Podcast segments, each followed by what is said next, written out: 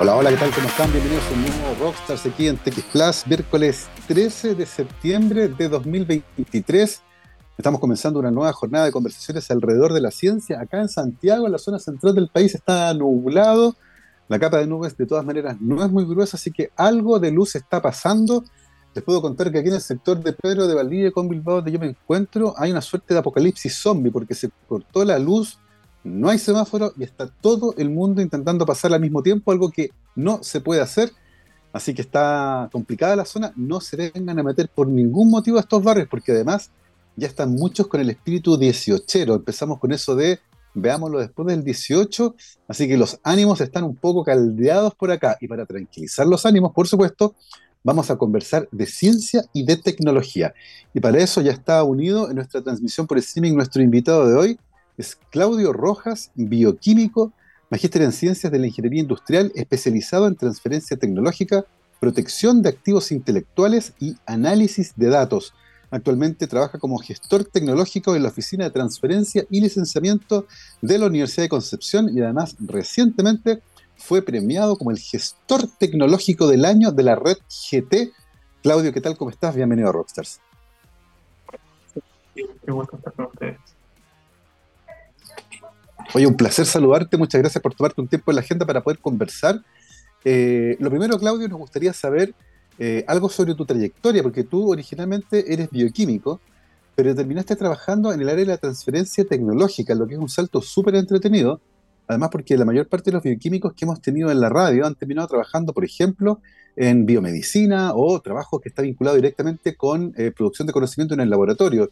En tu caso estás en el siguiente eslabón de la producción de conocimiento, que es la transferencia desde el laboratorio hacia eventualmente los usuarios de tecnologías que se pueden desarrollar.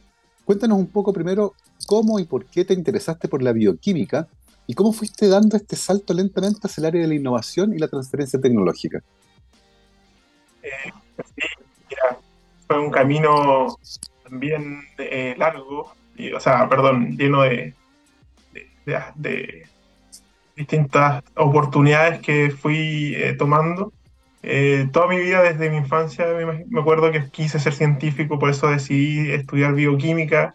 Trabajé luego de egresar en un centro de investigación, eh, ejercí mi función como investigador. sin embargo, durante el proceso te vas dando cuenta de que faltan agentes articuladores que te puedan conectar con el mercado. Acá en Chile particularmente, donde hacer ciencia eh, involucra estar constantemente preocupado por levantar fondos de, para generar investigación o generar tus propios contactos con, con, empresas o agencias interesadas en tomar tus desarrollos tecnológicos. Entonces, por esa razón yo decidí especializarme más en el ámbito comercial, eh, de procesos, para poder eventualmente apoyar estas labores de transferencia tecnológica. Ingresé al, al, mundo del, de la innovación y la transferencia tecnológica a partir de este, de este interés y desde ese momento yo no me he despegado de esta función que es terriblemente eh, gratificante, ya que ayuda mm. a poder posicionar desarrollos tecnológicos que, están ahí en el laboratorio eh, a acercarse cada vez más hacia su impacto en la sociedad. Exactamente, como yo lo decía, es un eslabón importante eh, en la cadena de producción y transferencia de conocimiento. La idea es que lo que aprendemos en el laboratorio no se quede atrapado ahí. Muchos de los descubrimientos que hacemos tienen que ver con aspectos fundamentales de la naturaleza, pero hay muchos otros que tienen aplicaciones directas, ya sea en el mundo de la medicina, de la ingeniería, de la construcción, de un montón de aspectos que están vinculados con el desarrollo del país. Y además, muchas de estas problemáticas son específicas, a veces de una región o del país, y por lo tanto, pretender que esas soluciones provengan de otras partes del mundo la verdad es que algo que no va a ocurrir. En el caso tuyo, Claudio, ¿qué tan compleja fue la transición desde haber sido un bioquímico que trabajó en el laboratorio a hacer un máster en ciencias de la ingeniería? Eh, hay cambios que tienen que ver con aspectos culturales, con los conocimientos que hay que adquirir, con la forma de pensar tal vez de quienes están ahí. ¿Cómo, cómo viviste ese cambio desde el mundo de la bioquímica al mundo de las ciencias de la ingeniería? En verdad, y siendo sincero, no fue tan terrible para, para mí, principalmente porque dentro del, o sea, a nosotros como bioquímicos nos enseñan a estudiar, a poder explotar el conocimiento independiente del área del, que provenga. Entonces, ingresando en el nuevo proceso de formativo, finalmente lo que tuve que hacer es sentarme a estudiar este nuevo lenguaje ingenieril, aprender a leer los procesos, las ecuaciones y poder aplicarlas quizás a distintas áreas de aplicación. Ahí te das cuenta que muchos de los procesos que te enseñan a nivel de ingeniería eh, tienen sentido cuando los aplicas hacia procesos biológicos o hacia otros procesos eh, propios de otras eh, industrias, otras líneas de investigación. Así que eh, fue un, proceso que también obviamente tuve bastante colaboración de mis colegas, de mis compañeros de, mi proceso formativo, que también encontraban este bicho raro que venía desde un área que ellos no conocían y, trataban también de apoyarme para que, para que yo pudiese entender gaps del conocimiento que, que estaban perdidos por ahí.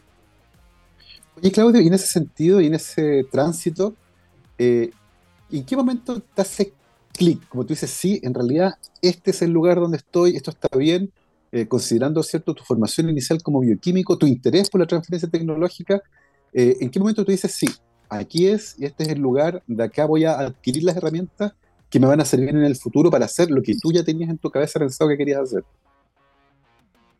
Sí, mira, yo eh, inicialmente como bioquímico me acerqué hacia el mundo de la microbiología, entendía que, tenía ciertas nociones de, lo beneficioso que pudiese ser, pero sentía que estaba poco comunicado hacia el mundo real. Entonces, tratar de, de, poder modificar ciertos aspectos del lenguaje para que esto pudiese ser entendido de mejor manera y llevarlo a mm. aspectos también comerciales, o sea, beneficios cuantitativos era lo que me motivaba y me hizo el clic de poder decir, sí, con estos argumentos yo podría defender muy mm. bien de que un proceso eh, biológico tiene una funcionalidad que es real y que puede impactar a la sociedad. Y, con eso ya completamos esta cadena de la innovación. Por Tenemos un producto que tiene un fin que realmente impacta a la sociedad. Oye, Claudio, y hay una cosa que es súper interesante en esa, en esa transferencia tecnológica, eh, y tiene que ver con las complejidades del mundo de la protección intelectual. Eh, y hoy el sistema de protección intelectual es súper complejo. Eh, probablemente muchos conocen las patentes, pero eso es solo un componente de los sistemas de, protección intelectual. Están también, por ejemplo, los secretos industriales y otros. y un aspecto interesante de esto es que en general en el mundo científico existe bastante desconocimiento sobre cómo operan estos sistemas de protección intelectual, para qué sirven, cómo se navegan, porque finalmente son bastante complejos. Eh, ¿Cómo ves ahí, en tu caso, y siendo bioquímico de formación, eh, que, que los investigadores y las investigadoras entiendan, por ejemplo, el mundo de la protección y del patentamiento? ¿Qué también lo entienden? ¿Hay interés por comprenderlo? ¿Cómo ves ese aspecto en particular? Y ahora desde esta otra vea no, nos damos cuenta de que existe esta brecha de, conocimiento y que también hay una cierta reticencia a poder ingresar a un proceso de protección intelectual porque se ve como muchos, muchos investigadores, me incluyo yo al principio, tenía este paradigma de que la ciencia debería ser abierta y, difundida y compartida con todo el mundo.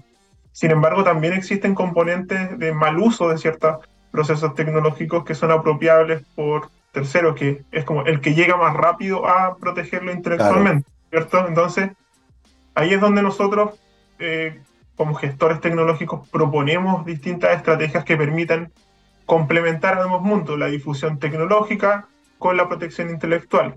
Y como tú bien decías, existen hartos mecanismos de protección intelectual, no solo la patente, que te permiten eh, más bien eh, proteger el uso de un proceso tecnológico con un fin particular. Y, cuando eso ocurre y queda en manos de administraciones de que, por ejemplo, de centros generados de conocimiento como las universidades, eh, no se produce un bloqueo del uso de esa tecnología, sino que más bien se van empujando a que sean utilizadas y empleadas en la sociedad. Claro. Entonces, para complementar también un poco, aparte de las patentes, claro, están eh, distintos mecanismos como el uso de marcas, que lo usa mucho la cosmética, por ejemplo. Están también secretos industriales que, o comerciales que se van resguardando, como la fórmula de la Coca-Cola, ¿cierto? Que vamos, vamos utilizando también todos en conjunto para proteger más bien este desarrollo tecnológico que generamos. Y, hay una cosa que es súper interesante y que tiene que ver con estas ideas que hay con respecto a las patentes, porque De hecho, incluso en su origen, la palabra patente tiene que ver con patentare, que es con mostrar, no es ocultar, no tiene que ver con esconder los hallazgos, tiene que ver con sencillamente decir cómo lo hice y eventualmente si a alguien le interesa, pueden negociar de qué manera van a compensar a quien ideó eso. Exactamente. Eh, puede haber un licenciamiento, puede haber una donación, puede haber una transferencia, puede haber un uso que se, que se, pero en el fondo se muestra, no es que se esconda. Y, es una cosa que es bien interesante con respecto a cómo muchas veces se ve el mundo del patentamiento desde el mundo de la investigación. Em, y, probablemente en ese sentido, Claudio, uno de los grandes hitos eh, del país, diría yo, tiene que ver con el hecho de que en un momento en las universidades comienzan a aparecer las oficinas de transferencia y licenciamiento. Eh, cuando yo estudié, hace bastante tiempo ya, las OTLs, que son las oficinas de transferencia y licenciamiento, no existían. Eh, y quienes hablaban de patentes eran bichos raros. Eh, de hecho, era rarísimo que alguien patentara algo. Sin embargo, con el paso del tiempo y cuando ya era académico, a principios de los, de los 2000, ¿cierto? Ya se comenzó a hablar de las oficinas de transferencia y licenciamiento. Cuéntanos un poco desde el punto de vista de la escala temporal, cómo nacen las OTL en Chile. Tú conoces muy de cerca el caso de la UDEC, ¿cierto? Pero, pero hay un cambio aparentemente de paradigma, ¿no? Eh, en el que las universidades comienzan a sistematizar y a institucionalizar la transferencia tecnológica. Como tú bien dices, esto no es un proceso que, sea eh, tan nuevo, el proceso de generar patentes y comercializarlas, sino que estaba en manos de eh, unidades de incipientes de transferencia tecnológica generalmente lideradas por abogados. Entonces, esto empezó a, cambiar dentro de Corfo cuando vieron los resultados, perdón, de Corfo, del, Sistema Nacional de, Generación de Tecnologías, cuando vieron resultados a, nivel internacional y se empezaron a promover la creación de oficinas de transferencia y licenciamiento. Esto lo tomó Corfo en una instancia entre el 2010 y 2012, ahí nacieron las primeras OTLs instaladas en la universidad. Se, se, generaron las capacidades para que estas oficinas administraran los desarrollos tecnológicos de cada uno de sus casas de estudio y pudiesen también dotarlas de herramientas, capacitar a su personal, profesionalizarlo, para que pudiesen comercializarlas con hacia fuera de la universidad, con empresas o ya sea con, con fines económicos como también fines sociales como tú decías, transfiriendo una, permitiendo una licencia de uso eh, no oneroso, o sea, para permitir un uso controlado de, los desarrollos tecnológicos. Y así como sucesivamente las personas que empezamos a trabajar en, en, la transferencia tecnológica fuimos tomando cursos, ya sea de protección intelectual, de transferencia tecnológica, de valorización de activos tecnológicos que nos permitieron profesionalizarnos en esta área. Absolutamente, y hoy el panorama es muy distinto. De hecho, Claudio, eh, si tú tuvieras que hacer un diagnóstico del panorama actual nacional en términos de transferencia y licenciamiento, presencia de hoteles, gestores tecnológicos trabajando en universidades, ¿cómo ves el panorama hoy con respecto a lo que ocurría hace, no sé, 5 o 10 años atrás?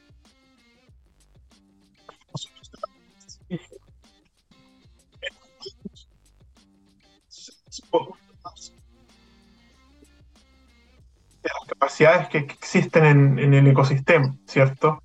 Eh, acá es donde nos damos cuenta de que estamos, eh, estamos ante muchos profesionales muy bien capacitados eh, para generar estos procesos y también es un ambiente que es colaborativo. Nosotros tenemos bastantes relaciones con nuestros colegas de las otras hoteles porque al ser un proceso nuevo, novedoso desde el punto de vista, no sé, del conocimiento, eh, va evolucionando como va evolucionando todo lo, que se conoce sobre innovación. Entonces, mm. si es compartido y vamos compartiendo experiencia, todos podemos impulsar el desarrollo tecnológico que se hace en el país hacia eh, otras eh, regiones, otros contextos. Absolutamente. Y, y en ese sentido, tú actualmente trabajas como gestor tecnológico de la Oficina de Transferencia y Licenciamiento de la Universidad de Concepción, que es una de las más activas del país, una de las universidades que más patentes tiene en Chile, eh, y si no me equivoco, puede ser que es la que tiene más patentes en Chile, es la Universidad de Concepción. Cuéntanos un poco, Claudio, cuál es tu rol como gestor tecnológico, qué es lo que tiene que ocurrir en esa cadena de creación de valor para tomar tal vez un artículo científico que viene de un laboratorio donde alguien descubrió algo y eventualmente convertirlo en una invención, en una patente. ¿Cómo es tu trabajo, por ejemplo, ahí? ¿Dónde participas tú en esa, en esa, en esa cadena de creación de valor? Supuesto, el trabajo CRAE empieza, como tú dices, en directa relación con el grupo de investigación. Acá se generan confianzas con el grupo de investigadores donde te cuentan qué están trabajando, hacia dónde quieren dirigir sus procesos investigativos y cómo ellos ven que podría darse una buena aplicación de ese, producto en la sociedad. Nosotros como gestores acompañando la estructuración de esa información para que agregarle valor, representar ese valor frente a lo que existe actualmente. ¿eh? Y eh, en la Universidad de Concepción particularmente eh, contamos con el apoyo experto de una oficina de protección intelectual, ¿ya? que está compuesta por, por gente, por peritos que redactan patentes, que no es muy común en todas las universidades. Por eso nosotros tenemos una tasa de concesión de patentes súper alta a nivel nacional, que es cercana al 80%. quiere decir que de todas las patentes que nosotros presentamos como universidad, son concedidas y en principalmente eso se da por la calidad de peritos que tenemos redactando patentes dentro de esta oficina. ¿ya? Luego, como OTL, tomamos esos desarrollos tecnológicos, las patentes, los otros activos de propiedad intelectual, los compilamos en, en, un paquete tecnológico que, que más, más bien traduce un poco el lenguaje científico hacia un lenguaje más técnico-comercial que puede, puede permitir a, a, los, a, los, potenciales licenciatarios a a, sentir ese valor que pueden tener los desarrollos mm. y poder ponerle quizás números de cuánto es lo que cada una de las partes espera ganar durante esta asociación común que vamos a tener más adelante, que es durante el proceso de ir transfiriendo mm. cada uno de esos conocimientos para que puedan ser replicados por el licenciatario. Ahí hay dos elementos que son súper importantes. El primero probablemente, el que tiene que ver con los investigadores de la universidad, que son quienes generan conocimiento nuevo que eventualmente puede terminar convirtiéndose en un producto patentable.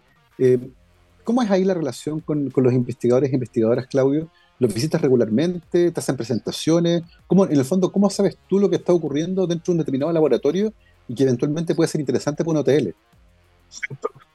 Ese proceso nosotros le llamamos scouting tecnológico. Es un proceso más bien normado donde nosotros vamos investigando las tendencias tecnológicas de los distintos campos de aplicación de nuestra, de nuestro portafolio.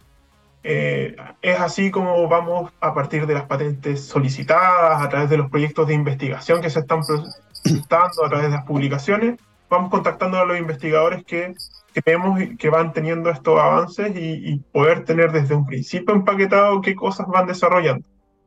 Ese proceso es activo, es continuo y también involucra a otros actores fuera de la universidad. ¿Sí? para poder ir consultando si realmente es útil lo que estamos investigando.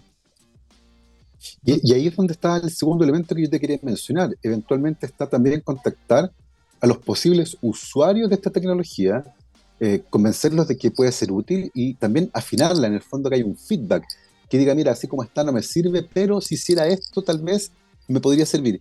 ¿Cómo es esa conversación con los actores que están fuera de la universidad?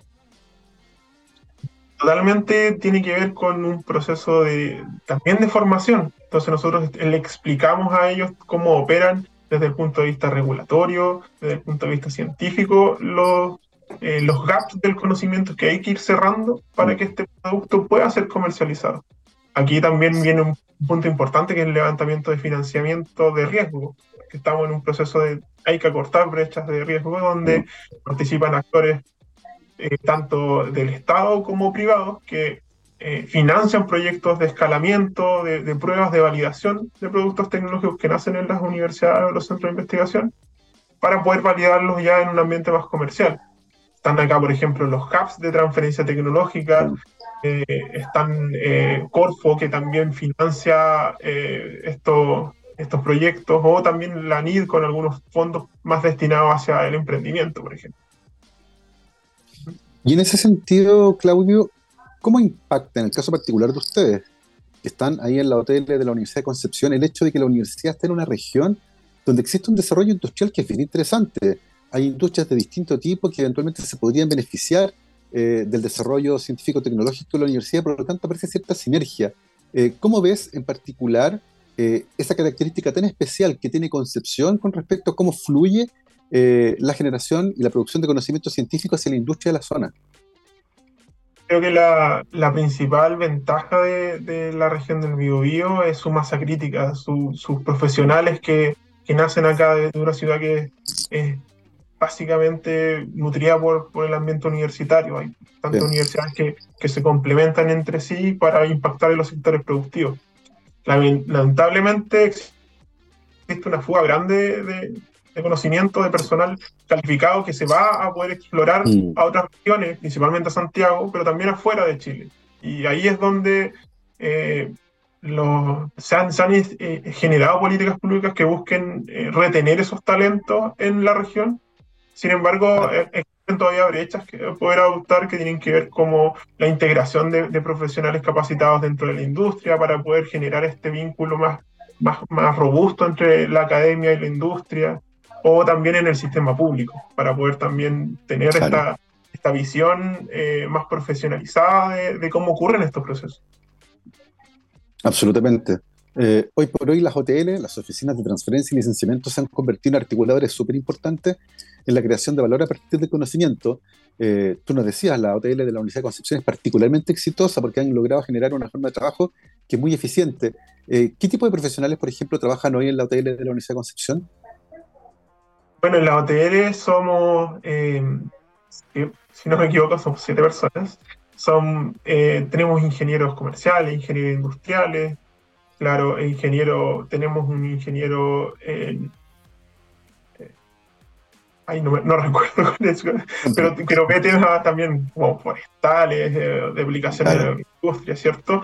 Tenemos periodistas también trabajando con nosotros que son súper importantes para divulgar nuestra acción científica, o sea, de nuestras acciones eh, y también es peritos que son del área, no sé, ingeniería química y, también una perito que es bioquímica, que ve temas, ven todos los temas transversales de la universidad para poder generar eh, protección intelectual. Somos un equipo, pequeño pero multifuncional.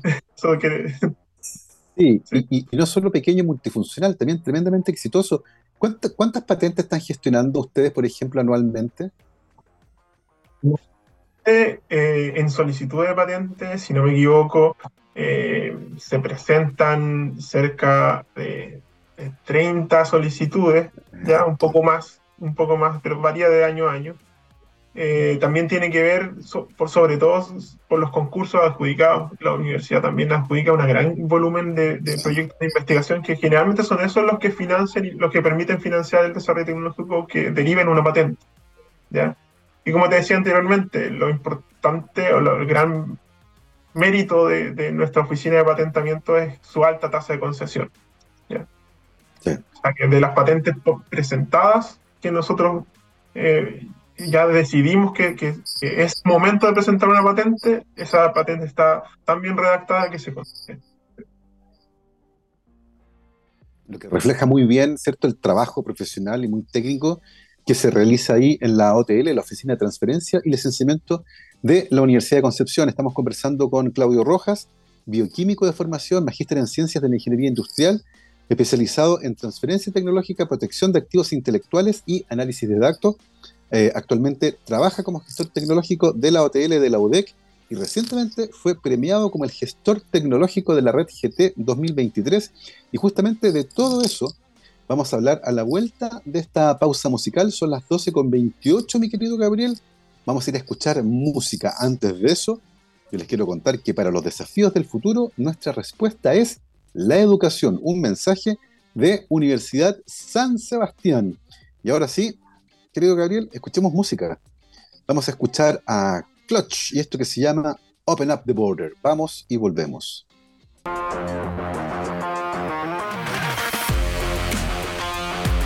12 con 33, estamos de vuelta aquí en Rockstars X Plus, programa de día miércoles 13 de septiembre de 2023. Y hoy estamos conversando con Claudio Rojas, bioquímico, magíster en ciencias de la ingeniería industrial, especializado en transferencia tecnológica, protección de activos intelectuales y análisis de datos. Actualmente trabaja como gestor tecnológico de la Oficina de Transferencia y Licenciamiento de la Universidad de Concepción. Eh, Claudio, eh, en esta cadena, ¿cierto?, donde el conocimiento va de un lado a otro, se genera inicialmente en el laboratorio, existe un proceso de protección, hay un patentamiento, se concede esa patente, pero después eventualmente alguien tiene que utilizarla. Y eso es lo que se conoce como licenciamiento. Y entiendo que hoy, para muchas universidades en Chile, eh, ese es un paso que todavía ha costado, ¿cierto? Se patenta, pero se licencia poco. Eh, ¿Cómo crees que se puede acelerar el licenciamiento de las patentes que ya se están gestionando por parte de nuestras universidades? ¿Me escuchas? Sí, sí. sí. El proceso de, del licenciamiento como tal ocurre cuando esta, esta confianza con el licenciatario eh, se lleva a un máximo. Esto ocurre cuando eh, demostramos fehacientemente que nuestro producto tecnológico validado a, a, nivel de laboratorio, en escalas piloto, puede ser replicado finalmente por el, el, que lo va a tomar, el que va a tomar esta licencia. Ahí hemos detectado también como brechas de que las universidades no tienen la capacidad para poder llegar a escalas de validación tan altas como las requeridas por la industria. Y ahí es donde necesitamos, por ejemplo, eh, intermediarios que puedan hacer, ayudarnos a ejecutar pruebas de pilotaje a, escalas industriales un poco más altas. ¿ya? Por ejemplo, una tecnología desarrollada para el ámbito minero puede generar muchos eh, beneficios a nivel de laboratorio, pero no es tan difícil parar un proceso, una, una cadena productiva minera para poder probar si mi, mi, mi solución es efectiva, que, que, ahí es donde se producen estos retrasos. ¿ya?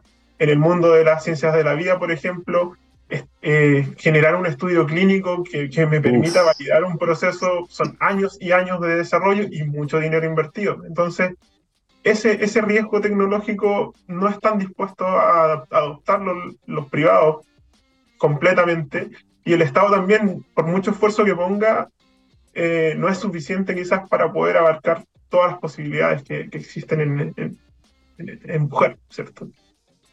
Y, y, ahí tengo la sensación que hay que promover un cambio cultural, porque si uno mira eh, Estados Unidos, mira Europa, mira Japón, la industria está mucho más comprometida con la transferencia del conocimiento y son capaces de comprometerse y decir, ok, probemos, eventualmente hay un costo, eventualmente podría no funcionar, pero eventualmente podría funcionar y podría parecer un tremendo negocio. Eh, ¿Crees que también, Claudio, ahí falta también un cambio cultural con respecto a cómo la industria ve estos procesos, entiende los riesgos, pero también logra entender que los beneficios podrían ser gigantescos comparados con lo que se hace actualmente?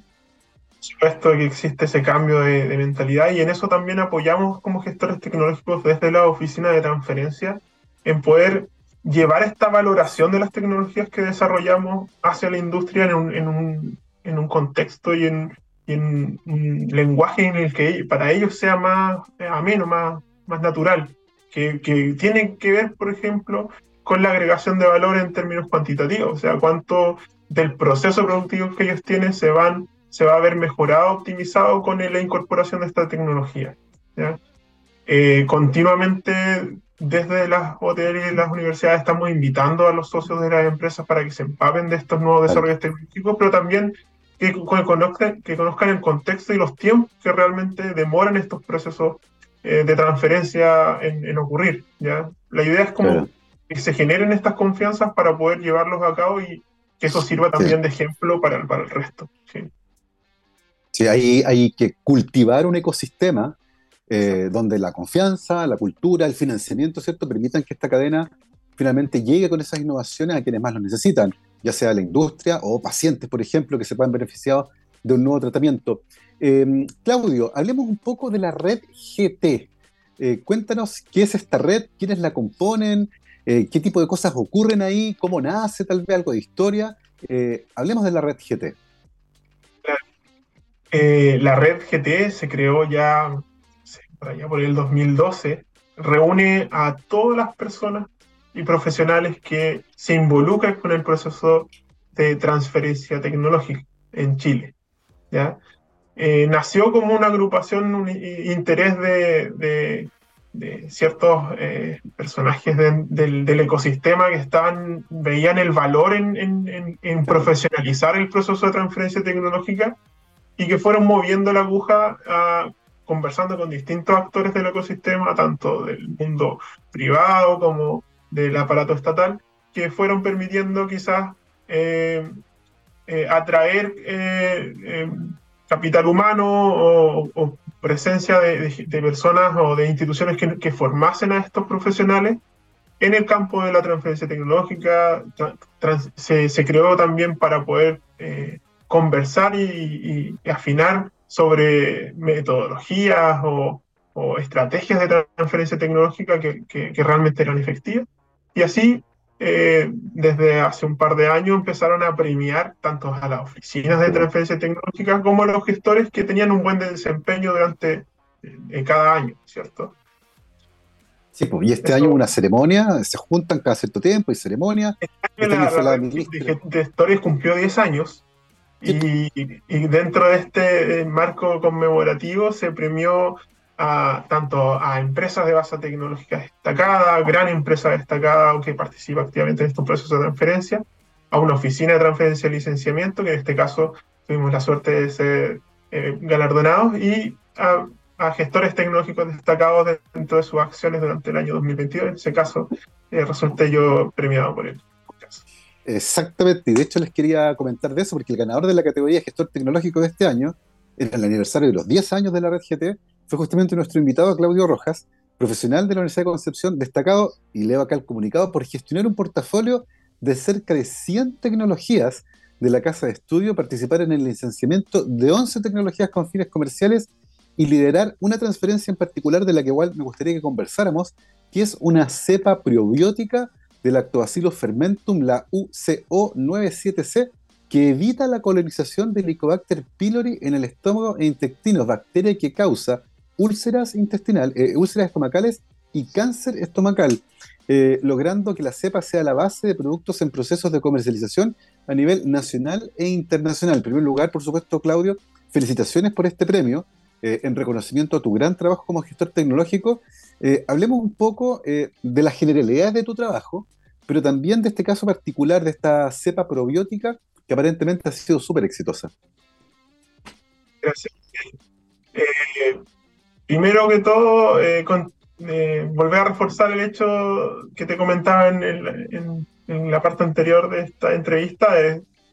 mi rol principalmente tiene que ver con generar confianza con los grupos de investigación. Parte todo ahí de poder entender muy bien qué es lo que están desarrollando y hacia dónde eh, tiene que llegar esto para poder eh, comercializarse o poder estar disponible al resto de la población. Em, en este rol, eh, lo que hicimos y lo que generó, yo creo yo, una diferencia con respecto a los otros procesos de transferencia que me ha tocado llevar, es que el grupo se sintió apoyado, pudimos armar un, un documento que compilaba años casi 12 años de investigación eh, básica, investigación aplicada, validaciones, pruebas con pacientes, con voluntarios. Eh, también de que desde el punto de vista regulatorio, en Chile tenemos la ventaja de que ciertos eh, microorganismos probióticos son considerados eh, que son considerados benéficos por ciertas características, pueden ser comercializados directamente eh, pasando la regulación alimenticia. Entonces, ese es uno de los, de los puntos que hace Chile un buen laboratorio de pruebas. Nosotros pudimos, gracias conducir varias eh, validaciones en, voluntarios, poder recolectar datos que, que respaldaban la efectividad de este probiótico, que tenía un, un efecto preventivo eh, ante la colonización de este patógeno gástrico que es el Helicobacter pylori. Eh, eso permite también eh, generar varias publicaciones científicas al respecto que son, están en la vitrina de los pares y de empresas del resto del mundo que se dedican a la comercialización de microorganismos probióticos en distintos mercados. Así tocaron la puerta de la OTL, interesados tanto nacionales como internacionales vieron las publicaciones, vieron los resultados que habíamos obtenido y nos preguntaron si es que podían tomar el uso de esta cepa a través de una licencia. es donde esto, este proceso empezó a avanzar en, términos de transferencia. Notable, que es un eh, trabajo que viene de, tú lo decías, años de estudio del laboratorio de la doctora Apolinaria García, eh, que permitió desarrollar esta cepa de probiótico que eventualmente es de gran interés para la industria alimenticia. Em, en ese sentido, Claudio, ¿cuáles son los pasos siguientes ahora? Porque hay un producto que tiene eficacia demostrada, tú nos decías, estos son más de 10 años de pruebas, ¿cierto? Ya hay interesados eventualmente como gestor tecnológico, por ejemplo? ¿Cuál es tu sueño? ¿Ver incorporar esta cepa dentro de un yogur? ¿Ver que se usa en tal vez en salud animal? Porque incluso puede ser también eh, destinado tal vez a ganadería, no solo salud humana. ¿Cómo, es, cómo ves el futuro eh, de esta cepa probiótica en particular? Este probiótico se debería caracterizar como un probiótico de cuarta generación, ya que está, viene, proviene desde un humano que pasó efectivamente un proceso infectivo con el Helicobacter y por lo tanto su, esa cepa en particular está completamente adaptada a la microbiota humana y al efecto que tiene que realizar. ¿ya? Entonces ese es uno de los puntos críticos de este producto.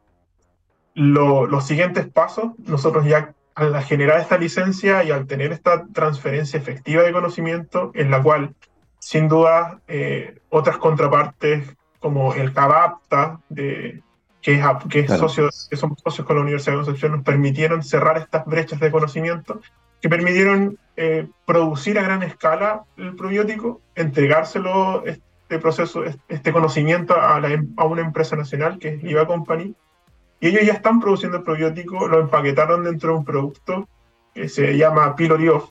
Está disponible eh, en canales online, pero también está llegando a, cada vez más al retail y a la farmacia. Eh, y están también planeando lanzarlo a otros países mm. de Latinoamérica. Eh, y nuestra otra licenciataria que toma el resto de, de, permisos de uso en el resto del mundo, fuera de la TAM, es Sacosystem, que es una multinacional que se encarga de generar biomasa probiótica. Ellos disponen de biomasa probiótica para la industria alimentaria y farmacéutica y los que compran esa biomasa la pueden integrar en cualquier tipo de producto. Entonces, dentro de los próximos años vamos a ver eh, en distintos productos alimenticios, complementos alimenticios, esta cepa probiótica como ingrediente activo y eso nos tiene inmensamente feliz.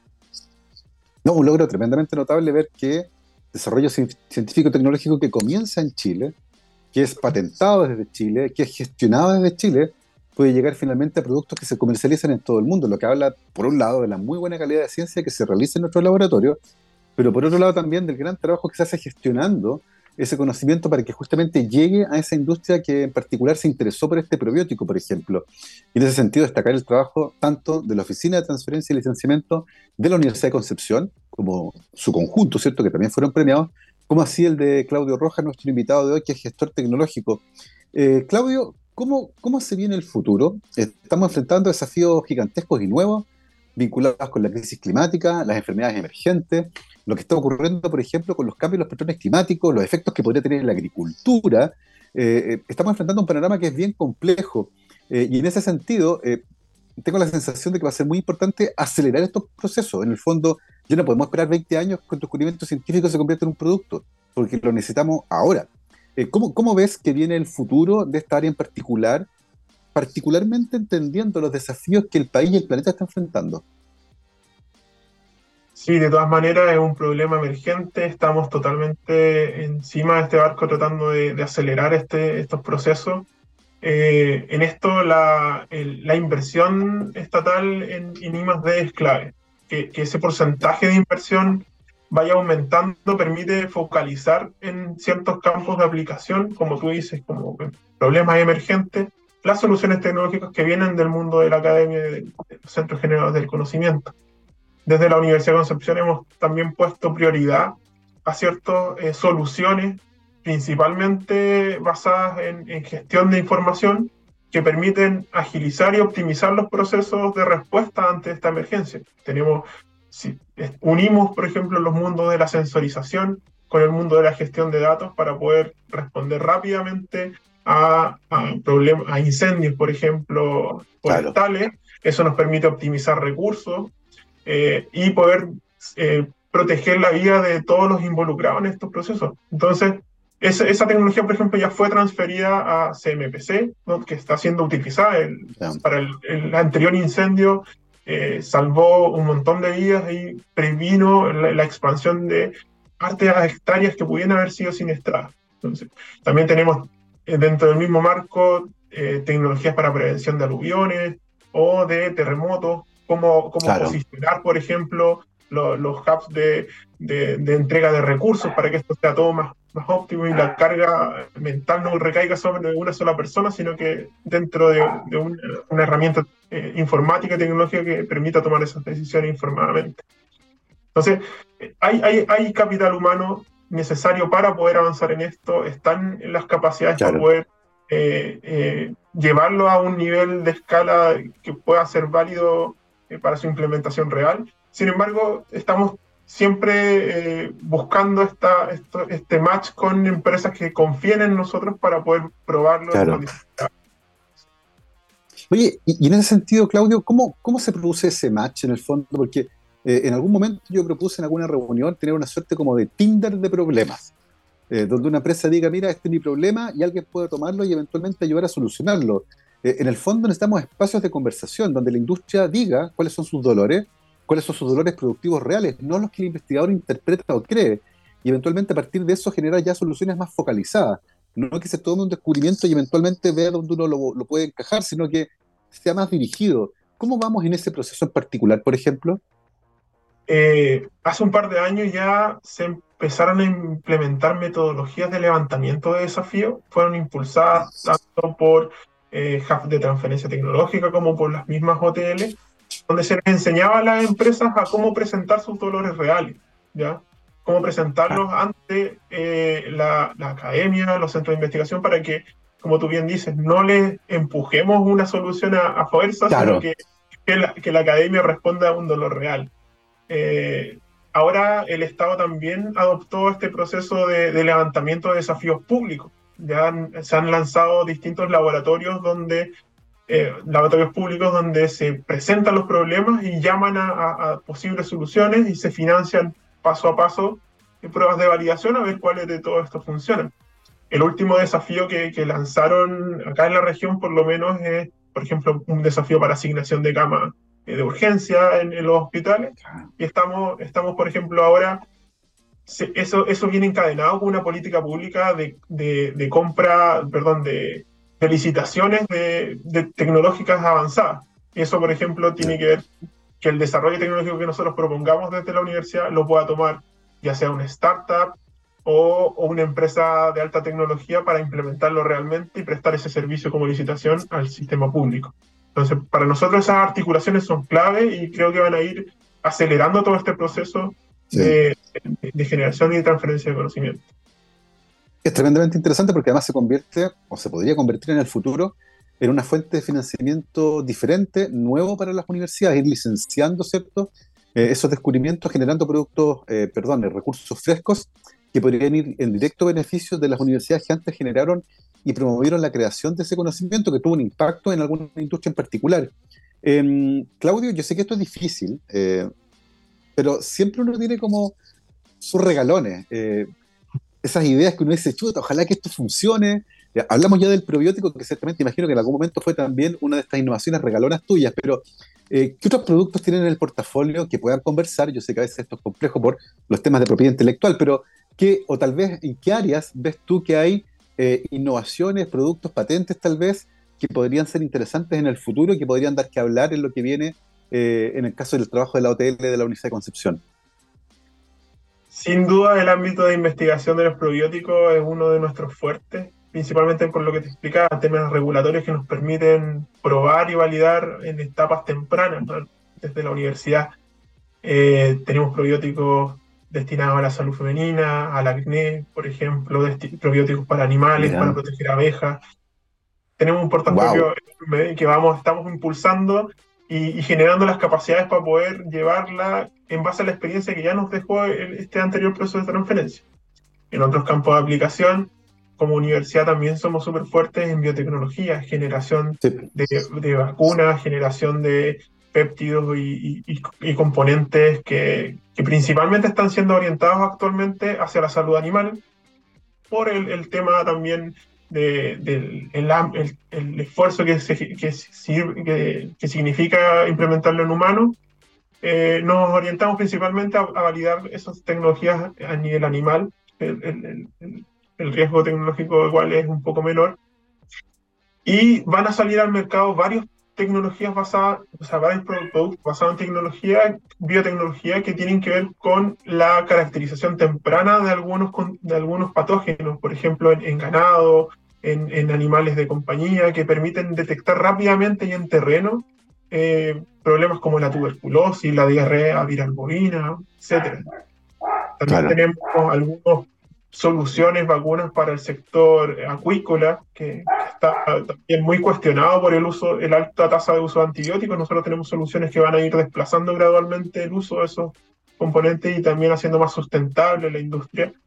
Eh, también en el ámbito forestal tenemos desarrollos que, rondan en torno al uso, al reemplazo de ciertas resinas y aditivos que son contaminantes por otros aditivos que provienen, que son orgánicos y provienen de, fuentes naturales para poder ir también cambiando esa matriz productiva, agregando valor desde la región hacia mm. productos que, que, que, somos fuertes como región sacando. Entonces, por supuesto, también colaboraciones con otras eh, universidades, otras em, industrias existen. En la industria minera también tenemos harto desarrollo tecnológico. Tenemos la suerte de contar con un investigador eh, de lujo en el ámbito de la metalurgia, que es el doctor Borbin Skominski, que es una de las personas que más patenta a, nivel nacional. Entonces, eh, dentro de toda esa gama de, posibilidades, cada una está en estados de distinto desarrollo y como hotel estamos también preparando una vitrina donde cada uno de los eh, interesados pueda venir a a hurguetear sobre posibles soluciones, lo que necesitan y, indicarle muy bien en qué estado está, qué es lo que falta por, por completar. No, maravilloso. Se ve un futuro muy interesante para la, la, unidad de transferencia, la oficina de transferencia y licenciamiento de la Universidad de Concepción, que es donde trabaja nuestro invitado de hoy, gestor tecnológico Claudio Rojas, bioquímico, magíster en ciencias de la ingeniería industrial, especializado en transferencia tecnológica, protección de activos intelectuales y análisis de datos, ganador del premio al gestor tecnológico del año de la red GT 2023. Claudio, muchísimas gracias por habernos acompañado en Rockstars. Gracias a ti, Nosotros nos vamos, como siempre, con muy buena música y con efeméride, porque un día como hoy, 13 de septiembre, pero de 1961, nace Mustaine, Dave Mustaine, en la Mesa, California, Estados Unidos, músico estadounidense, cofundador, vocalista y guitarrista principal de la banda estadounidense Megadeth. Así que bien oscuros, bien negros, como el corazón nuestro. Nos vamos con eh, música de Megadeth y esto que se llama Anger 18. Que estén muy bien, cuídense. Chao, chao.